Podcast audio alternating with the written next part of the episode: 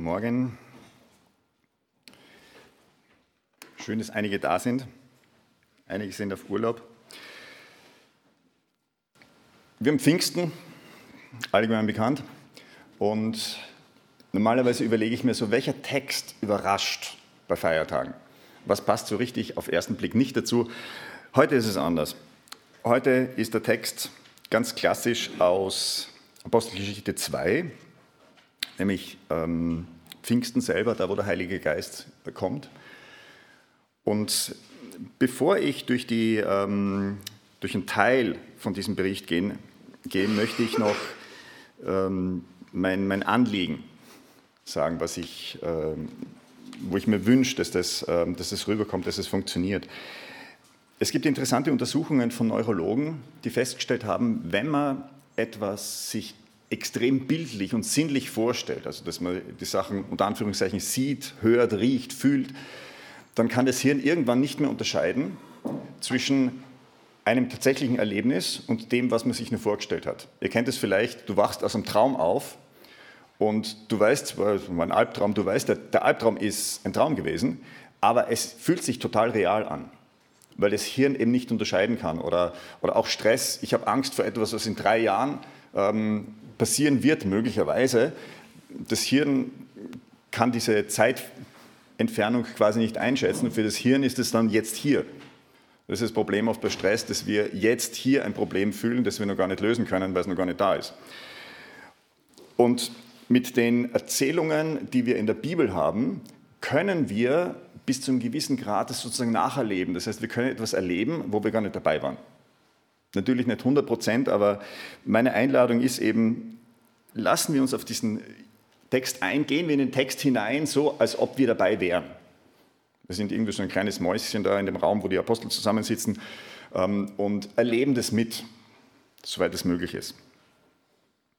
Apostelgeschichte 2. Und als der Tag des Pfingstfestes erfüllt war, waren sie, also die Apostel, alle an einem Ort beisammen. Und plötzlich geschah aus dem Himmel ein Brausen, als fuhre ein gewaltiger Wind daher und erfüllte das ganze Haus, wo sie saßen. Und es erschienen ihnen zerteilte Zungen wie von Feuer, und sie setzten sich auf jeden einzelnen von ihnen. Und sie wurden alle mit Heiligem Geist erfüllt und fingen an, in anderen Sprachen zu reden, wie der Geist ihnen gab, auszusprechen. Es wohnten aber in Jerusalem Juden, gottesfürchtige Männer von jeder Nation unter dem Himmel. Als aber dieses Geräusch entstand, kam die Menge zusammen und wurde bestürzt, weil jeder Einzelne sie in seiner eigenen Mundart reden hörte. Sie entsetzten sich aber alle und wunderten sich und sagten, sieh, es sind nicht alle diese, die da reden, Galiläer? Und wie hören wir sie, ein jeder in unserer eigenen Mundart, in der wir geboren sind?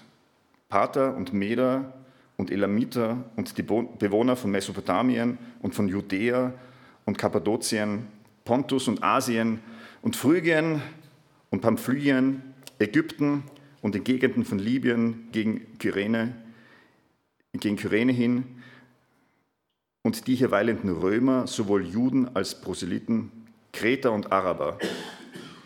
Wie hören wir sie von den großen Taten Gottes in unserer Sprache reden? Sie entsetzten sich aber alle und waren in Verlegenheit und sagten einer zum anderen, wie mag dies wohl sein? Andere aber sagten und spotteten, sie sind voll süßen Weins. Petrus aber stand auf mit den Elfen, erhob seine Stimme und redete zu ihnen, Männer von Judäa und ihr alle, die ihr zu Jerusalem wohnt, dies sei euch kund und hört auf meine Worte. Denn diese sind nicht betrunken, wie ihr meint, denn es ist erst die dritte Stunde des Tages, sprich 9 Uhr in der Früh, sondern dies ist es, was durch den Propheten Joel gesagt ist. Und es wird geschehen in den letzten Tagen, spricht Gott, dass ich von meinem Geist ausgießen werde auf alles Fleisch, und eure Söhne und eure Töchter werden Weissagen, und eure jungen, jungen Männer werden Gesichter sehen, und eure Ältesten werden Traumgesichter haben. Und sogar auf meine Knechte und auf meine Mägde werde ich in jenen Tagen von meinem Geist ausgießen, und sie werden Weissagen. Wir befinden uns in Jerusalem, und es ist der Tag des Pfingstfestes. Im Englischen Pentecost ist die direkte Übernahme sozusagen vom griechischen Wort, das da steht, nämlich Pentekoste. Das heißt der 50. Einfach nur der 50. Es ist der 50. Tag nach Passa. Und der 50. Tag nach Passa ist ein jüdisches Fest. Das sogenannte, heute wird es als Shavuot bezeichnet.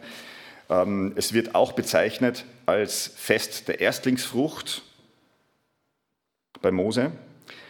Und was gefeiert wird, ist die Ernte und die Torah, also die fünf Bücher Mose, das Wort Gottes. Und Pfingsten ist genau an dem Tag. Pfingsten ist da, wo Erntedankfest ist. Pfingsten ist der Beginn der Kirche.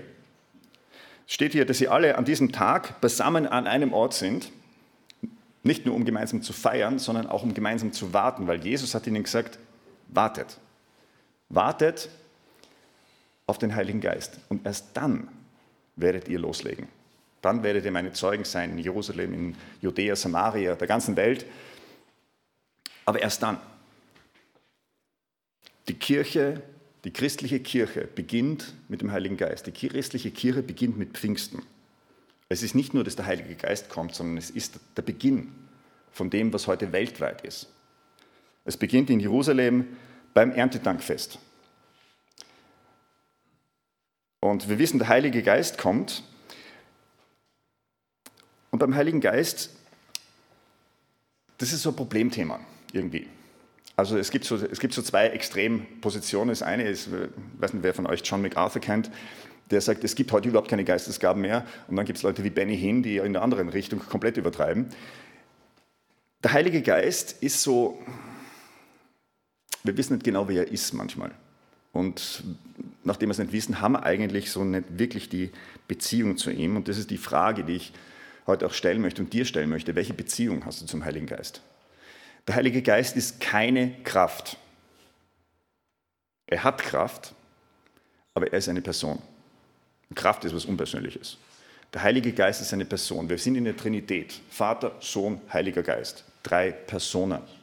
Zu einer Person kann man ein persönliches Verhältnis haben. Der Heilige Geist wohnt in uns. Aber wie schaut das Verhältnis aus? Distanziert? Irgendwie so geheimnisvoll? Wir wissen, dass der Heilige Geist uns hilft. Wir wissen, dass der Heilige Geist uns äh, die Bibel erklärt. Ohne ihn können wir die Bibel nicht wirklich verstehen. Aber doch irgendwie, wir beten zu Gott Vater, wir beten im Normalfall nicht zum Heiligen Geist. Es ist was Geheimnisvolles. Und ich denke mal, bis zum gewissen Grad wird es immer geheimnisvoll bleiben. Der Heilige Geist wird hier auch nicht beschrieben, so schaut er aus, so hat er sich angehört, genau so, sondern er wird verglichen. Es ist so wie Feuer. Es war nicht Feuer, es war wie Feuer. Es ist was Übernatürliches, was in unser Leben kommt.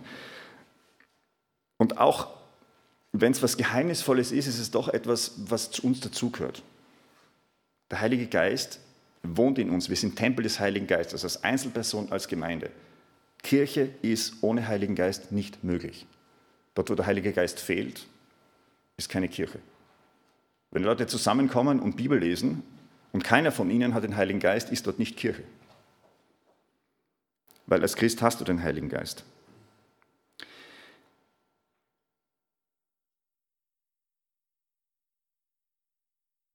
Der Heilige Geist kommt und die Apostel beginnen etwas zu tun, was sie vorher noch nie getan haben. Sie sprechen in anderen Sprachen.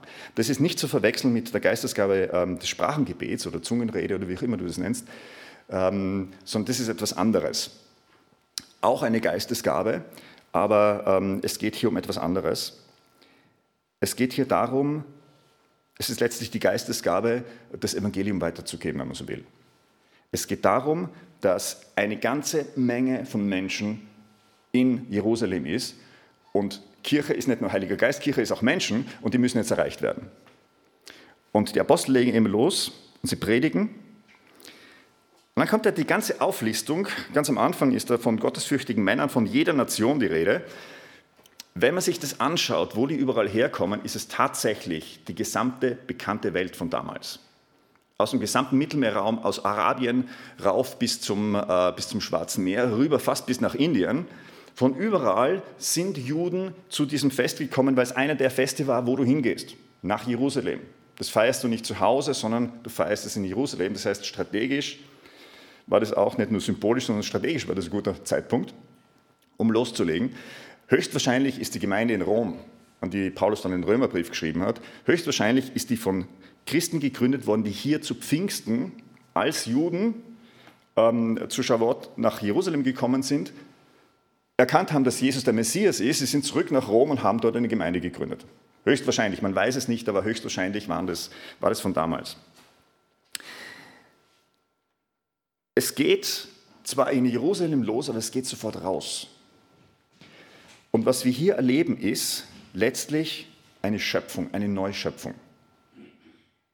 Diese Erstlingsfrucht, Jesus wird als Erstlingsfrucht bezeichnet und wir dann nach ihm, diese Erstlingsfrucht, dieses Erntedankfest, es geht sofort los. Es fängt nicht im Kleinen an, sondern es geht sofort los.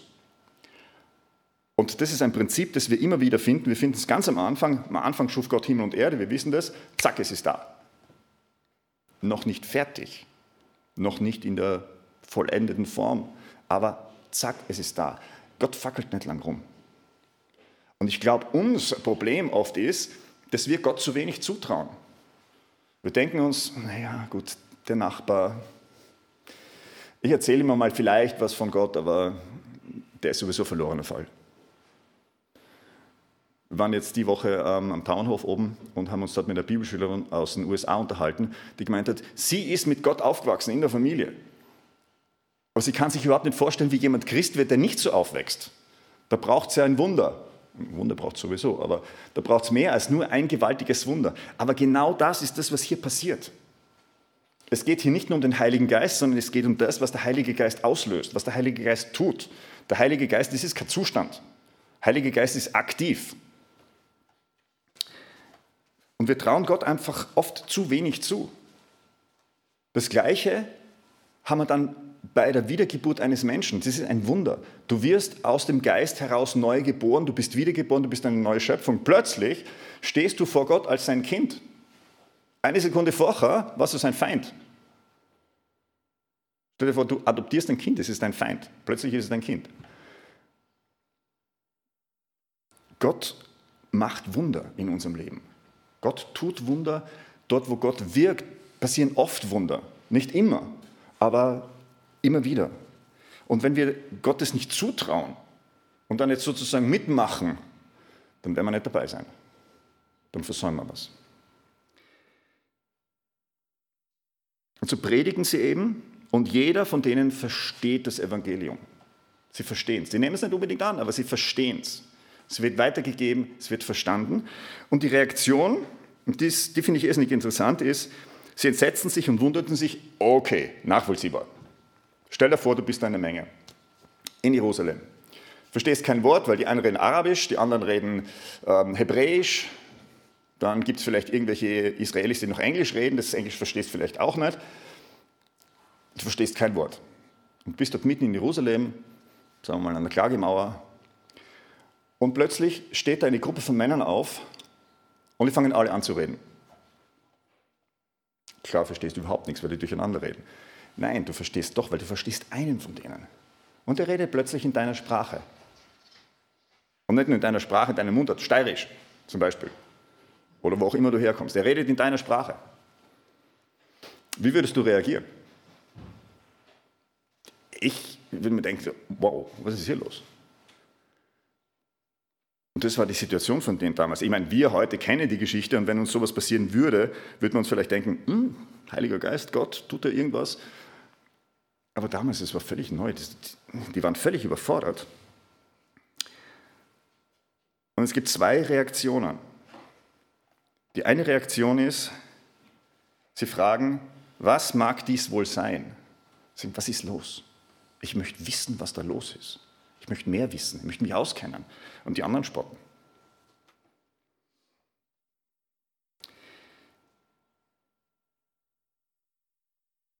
Das heißt, wir haben eigentlich drei Reaktionen bis jetzt auf den Heiligen Geist. Die von den Aposteln, der Heilige Geist kommt zu ihnen und sie legen los. Dann gibt es welche, die sagen, ich kenne mich nicht aus, die haben auch nicht den Heiligen Geist bekommen, die sehen nur die Auswirkungen, sagen, was ist los? Und die dritte ist die Spotten. Das sind eigentlich die drei Verhaltensmuster, die wir heute auch haben. Generell, wenn es um Gott geht, wenn es um die Bibel geht, wenn es um das Evangelium geht. Und Petrus zeigt uns, wie wir damit umgehen können. Das erste ist, er sagt zu ihnen, hey, die sind nicht betrunken. Es ist ja erst 9 Uhr in der Früh. Was ich interessant finde, ist, damals war das offensichtlich ein Argument, hey, um 9 Uhr in der Früh ist noch keiner betrunken. Ja, heute um 9 Uhr in der Früh, was ich weiß, wenn du, ähm, 9 Uhr vielleicht nicht mehr, wenn du um 6 Uhr in der Früh am Sonntag durch die Elisabethstraße fährst, musst du irgendwie Slalom fahren, weil da die ganzen Altgleichen rumliegen und besoffen auf die Straße springen. Also um 9 Uhr in der Früh am Sonntag sind einige betrunken bei uns. Ähm, damals war es offensichtlich anders. Es war noch ein Argument an die Vernunft, hey kommt, denkt einmal nach, das kann nicht sein. Und dann sagt er, was im Propheten Joel gesagt ist. Und das ist für uns, wenn, wenn du dich fragst, wie ist meine Beziehung zum Heiligen Geist, wie schaut es bei dir wirklich aus? Möchtest du was ändern? Solltest du was ändern? Paulus, äh, Entschuldigung, Petrus kommt mit der Bibel. Wir haben eine Situation, die total seltsam ist. Es kennt sich keiner aus. Und was macht er? Er kommt mit der Bibel und sagt, hey, schaut, schaut nach, was in der Bibel steht. Er bricht keinen Streit los. Er sagt, hey, kommt mal, reißt euch einmal zusammen. Erstens einmal, wir haben einen religiösen Feiertag, also drückt euch gescheit aus. Und zweitens einmal ist es eine Riesenbeleidigung, dass wir um 9 Uhr schon in der Früh schon besoffen sind. Ähm, also reißt euch zusammen, weil sonst gibt es Stress. Das macht er nicht. Zuerst appelliert er mal in die Vernunft und dann argumentiert er mit der Bibel. Er sagt, hey, Gott hat gesagt und jetzt ist es da. Und ich wünsche mir das so, dass es bei uns, bei irgendwelchen Diskussionen, die wir haben, äh, bei verschiedenen Meinungen, die wir haben, dass wir sagen, schau mal, Gott hat gesagt, in der Bibel steht. Nicht, ich finde, wir sollten, ähm, wir haben das immer schon so gemacht äh, oder so. Nein, was, was, was steht in der Bibel? Petrus macht das und er macht es vermutlich, weil er die Leute damit ansprechen kann. Das heißt, die waren grundsätzlich offen dafür. Und er sagt, hey, Gott hat es gesagt. Gott hat es angekündigt, Prophet Joel, schon lange vorher, viele hundert Jahre ist es her und jetzt ist es da. Heiliger Geist heißt auch, dass wir die Bibel ernst nehmen. Dass wir sagen, gut, es war vor 2000 Jahren, vor 5000 Jahren, waren auch immer die einzelnen Bücher geschrieben worden sind. Wir nehmen es ernst, wir schauen rein, wir glauben es. Und er sagt eben, Gott hat es gesagt, er wird den Geist ausgießen auf alle seine Söhne und Töchter. Hier steht sogar auf meine Knechte und auf meine Mägde. Das heißt nicht nur auf die Elite, nicht nur auf die, die vorne stehen, Gemeindeleiter, Pastoren, Theologen, ähm, Dienstleiter, Anbetungsleiter, was auch immer. Nein, alle. Auch diejenigen, die, die unter Anführungszeichen niederen Dienste machen oder vielleicht gar nicht mitarbeiten. Alle. Knechte und Mägde waren damals sozial jetzt nicht so unbedingt hochgestellt, haben nicht so die tollen Rechte gehabt. Gott macht keinen Unterschied.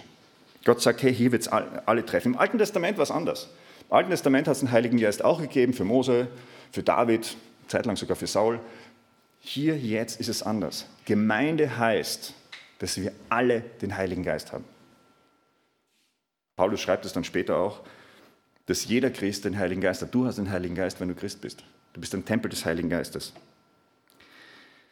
Und was ist die Auswirkung? Genau das, was ihr hier seht, sagt Petrus. Schaut, das, was passiert? Ich, ich erkläre euch einfach, was das ist. Ich weiß nicht, ob nachher noch Leute weitergespottet haben. Vermutlich haben sie das.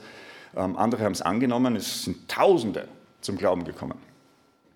Eine Predigt, Tausende zum Glauben kommen. Das kann was. Ist ziemlich beispielslos in der Geschichte, glaube ich. Selbst bei Erweckungsbewegungen hast du nicht mit einer Predigt Tausende. Glaube ich zumindest, ich habe jetzt keine Statistik da. Aber Petrus sagt, hey, Gott hat sein Versprechen eingehalten. Und deswegen, jetzt zwischen den Zeilen gelesen, und deswegen könnt ihr euch darauf einlassen. Deswegen braucht ihr jetzt nicht dastehen und sagen, boah, ich schrecke mich, ich fürchte mich, ich kenne mich nicht aus oder ich mag das nicht. Nein, Gott hält seine Versprechen. Du kannst dich auf Gott verlassen. Wenn Gott was in der Bibel sagt, kannst du dich darauf verlassen. Gott sagt hier, hey, ich schicke euch den Heiligen Geist. Das passiert hier. Du kannst dich darauf verlassen, dass die anderen Sachen, die er versprochen hat, dass die auch stimmen. Damals die Versprechen, was Jesus angeht, was der Messias angeht. Für uns heute andere Versprechen, die wir in der Bibel finden. Wir alle haben den Heiligen Geist, wir alle sind davon betroffen, unter Anführungszeichen. Wir alle sind Kirche.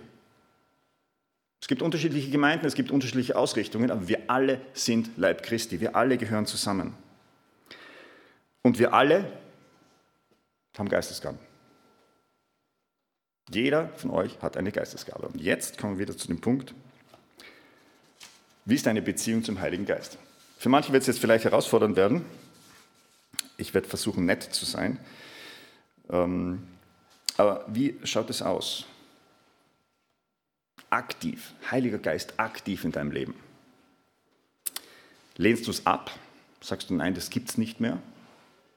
Oder sagst du, nein, ich will es nicht?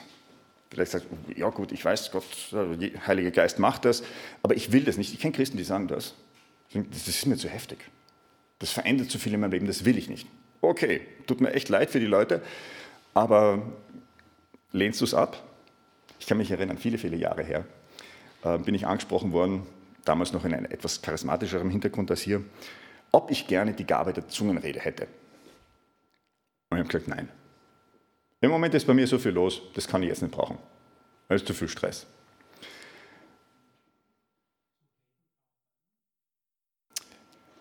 Ja, aber die Zungenrede, Sprachengebet ist was anderes. Ja, die Geistesgabe. Und ich habe gesagt, nein, will ich nicht. Gott war anderer Meinung. Ja, Gott war der Meinung, ich soll das haben. Okay, habe ich. Man kann die Frage natürlich auch ignorieren. Und da möchte ich ein Problem ansprechen, das wir als Evangelikale haben. Ich bin im evangelikalen Bereich aufgewachsen, bin dann im charismatischen Bereich gewesen, jetzt wieder mehr im evangelikalen Bereich. Und so wie ich aufgewachsen bin, evangelikal, ist der Heilige Geist einfach totgeschwiegen worden. Ja, wir brauchen den Heiligen Geist, wir haben den Heiligen Geist, wir brauchen ihn, um die Bibel zu verstehen. Danke, das war's. Alles andere soll er machen. Einfach ein Thema, das in der Bibel vorkommt, ignorieren, ist meiner Meinung nach nicht so gut. Es kommt in der Bibel vor, wir haben die Geistesgaben, wir haben den Heiligen Geist. Wir gehen vielleicht unterschiedlich damit um, aber ignorieren, finde ich, ist zwar österreichische Lösung, aber ist kein guter Umgang. Fragen ist eine gute Sache. Ich weiß noch damals, in der evangelischen Kirche war das damals, wir haben keine Ahnung gehabt von Geistesgaben. Wir haben gefragt, so wie damals die, die Leute, was mag das sein? Wir haben damals im Bibelkreis dann ein Ehepaar eingeladen, die Geistesgaben gehabt haben, praktiziert haben, haben gesagt, ich habe zu denen gesagt, bitte kommt, erklärt uns das, weil wir haben einfach keine Ahnung. Wir müssten über die Stelle drüber springen. Wollte ich nicht. Okay, haben uns was erklärt, nicht alles, aber einige Sachen. Damit war das schon weniger ähm, fremd. Und im Nachhinein denke ich mir, das Wirken des Heiligen Geistes war fremd für mich als Christ. Hört sich seltsam an, oder? Ist was, wo ich, wo ich heute denke, so, hm, hätte anders sein können, hätte anders sein sollen. Und dann gibt es noch die Reaktion zu sagen, okay, ich tue es, ich handle, so wie die Apostel. Die kriegen den Heiligen Geist, die legen los. Gut, die waren nicht so überrascht. Die haben gewusst, dass der Heilige Geist kommt. Aber was da passiert, das haben sie vorher nicht gewusst. Wie schaut deine Beziehung zum Heiligen Geist aus? Ist es was, wo du weißt, okay, ich habe den Heiligen Geist und er wird schon machen? Ist es was, wo du sagst, ich ignoriere das Thema nach Möglichkeit? Andere tun es ja auch. Das sind einfach Fragen, wo du denkst, gut, ich würde gerne, aber ich habe einfach zu wenig Ahnung. Oder hast du Beziehung zum Heiligen Geist, wo du sagst, okay, Heiliger Geist und ich, wir legen los. Vor allem Heiliger Geist, aber auch ein bisschen ich, ja, Teamwork, wir tun was. Was auch immer der Heilige Geist will, das ist ein bisschen das Problem, ja, er ist der Chef. Wie schaut es aus? Ohne Heiligen Geist gibt es keine Kirche. Ohne Wirken vom Heiligen Geist ist Gemeinde schwierig. Ich würde sagen unmöglich. Ja, bis zu einem gewissen Grad muss der Heilige Geist wirken. Ähm, ich habe schon erwähnt, Bibel lesen. Ja. Wenn der Heilige Geist dir die Bibel nicht erklärt, wird es schwierig in der Gemeinde. Aber im ersten Korintherbrief schreibt Paulus einen Satz, und das ist kein Vorschlag, sondern das ist aus meiner Sicht ein Gebot. Eifert aber um die größeren Gnadengaben, anderes Wort für Geistesgaben. Eifert darum, streckt euch das noch aus, wollt es. 1. Korinther 12, 31. Schreibt ein ganzes Kapitel lang über die, über die Geistesgaben und dann sagt er, hey, ihr sollt es haben. Die Höheren damals, weil ähm, alle gesagt haben, irgendwie Zungenrede ist so wichtig und jeder muss es haben, gibt es heute auch noch. Ähm, und er sagt, hey, die Höheren, Prophetie war drunter. Betet darum. Betest du darum, dass du Geistesgaben bekommst, beziehungsweise dass Gott dir zeigt, welche Geistesgaben du hast? Betest du darum? Willst du das in deinem Leben haben oder nicht? Das ist das, was mit Pfingsten zusammenhängt, was mit dem Heiligen Geist zusammenhängt. Geistesgaben sind, auch wenn man sich die Kirchengeschichte anschaut, vor allem im Urchristentum und auch später, sind durchaus Alltag im Christentum.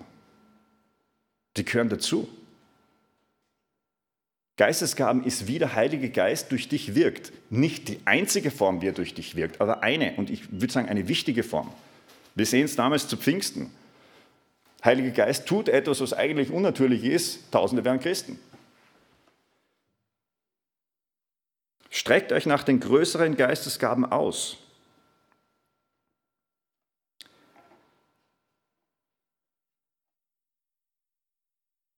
Wir haben beim Pfingstfest die verschiedenen Reaktionen und es ist unsere Entscheidung, auf welche Seite wir uns schlagen sozusagen. Der erste Punkt ist Information. Du musst erst einmal wissen, um was es geht. Vielleicht hast du dich damit noch nie wirklich beschäftigt. Ich kenne die Situation. Schau einfach nach, frag nach, lies nach. Viel steht in der Bibel, viel steht in guten Kommentaren. Frag Leute, die sich damit auskennen. Wenn du dir denkst, so, naja, so wie die Charismatiker drauf sind, ist nicht so ganz meines, ist okay.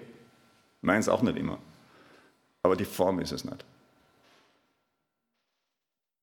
Jeder lebt, und auch soweit ich das gemerkt habe, jeder lebt seine Geistesgaben anders aus. Jeder, bei jedem schaut es anders aus, weil wir als Menschen mit drinnen sind. Aber hol dir Informationen. Das heißt nicht, dass du es genau gleich machen musst. Es heißt auch nicht, dass alle Informationen, die du kriegst, von jemandem richtig sind. Aber schau einfach nach. Bitte auch Gott, dass er dir zeigt, wie es ausschaut, was er will, was er für dich hat. Das zweite ist Gebet. Nicht unbedingt in der Reihenfolge jetzt, aber Gebet. Bitt Gott um Geistesgaben. Trau dich. Ich habe nicht darum gebeten, es mir trotzdem geben, aber ich bete auch darum, dass ich mehr bekomme. Bitte ihn einfach darum. Es ist biblisch, es ist das, was Paulus sagt, was wir tun sollen. Wir sollen uns danach ausstrecken. Wir sollen das haben. Es ist ein Geschenk von Gott. Es ist Gnadengabe, es ist etwas, was er uns gibt. Es ist nicht nur so, dass der Heilige Geist dadurch anders wirken kann in der Welt. Es ist auch für dich was, du erlebst was mit Gott. Das ist, es, aus reinem Egoismus äh, kann ich dir empfehlen, praktiziere Geistesgaben, weil es ist einfach, es ist was Schönes. Es ist was Gutes. Und es ist etwas, was in der Gemeinde eine zentrale Rolle spielt. Weil die Geistesgaben sind dafür da, dass die Gemeinde aufgebaut wird. Das sind wir wieder, ohne Heiligen Geist keine Gemeinde. Wir sehen hier ein Beispiel in der Pfingstgeschichte, wie der Heilige Geist wirkt und Gemeinde baut, Bekehrungen. Die anderen Geistesgaben, die es gibt, es gibt mehr, glaube ich, als in der Bibel stehen, sind dazu da, dass wir uns gegenseitig aufbauen. Das heißt, wenn du sagst, ich will keine Geistesgaben haben, dann habe ich weniger. Und alle anderen auch. Es geht nicht nur um dich, es geht um die anderen. Es geht um uns. Es geht um Gemeinde, es geht um Kirche.